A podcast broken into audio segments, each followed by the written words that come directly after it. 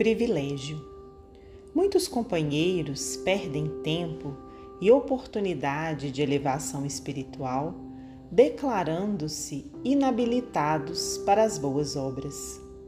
Fogem da oração, recusam preleções de natureza religiosa, evitam templos da fé ou afirmam-se demasiado imperfeitos para cogitar de assuntos e tarefas em ligação com o nome de Deus. Entretanto, anotemos o contrassenso.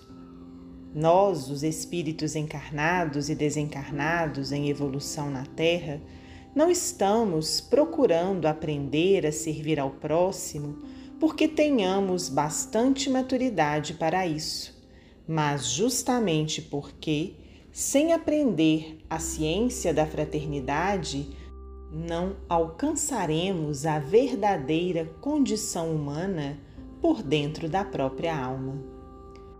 Não nos achamos na lavoura da beneficência porque já sejamos generosos, mas unicamente para adquirir a prática da benemerência espontânea que ainda não possuímos.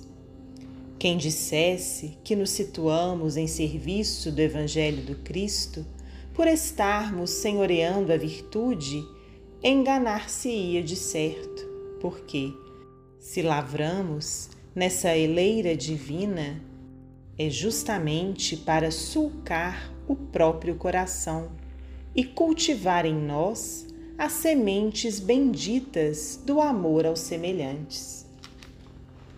Se alguém acreditar que retemos méritos para tratar com os ensinamentos do Senhor, não estaria admitindo a verdade, porque os companheiros sinceros na construção do bem não ignoram que as nossas atividades nesse particular entram em choque incessante com as nossas imperfeições e deficiências, para que estejamos incorporando, pouco a pouco, as qualidades cristãs à nossa própria vida.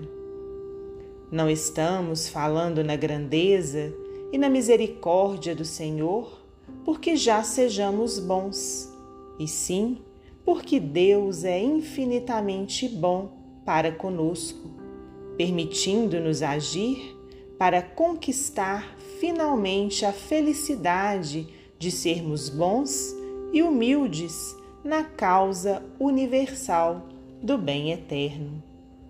Expostas às nossas realidades autênticas, não digas que carregas imperfeições e defeitos, fraquezas e deficiências para deixar de servir, porque para melhorar-nos e educar-nos é que Deus nos concedeu o privilégio de trabalhar.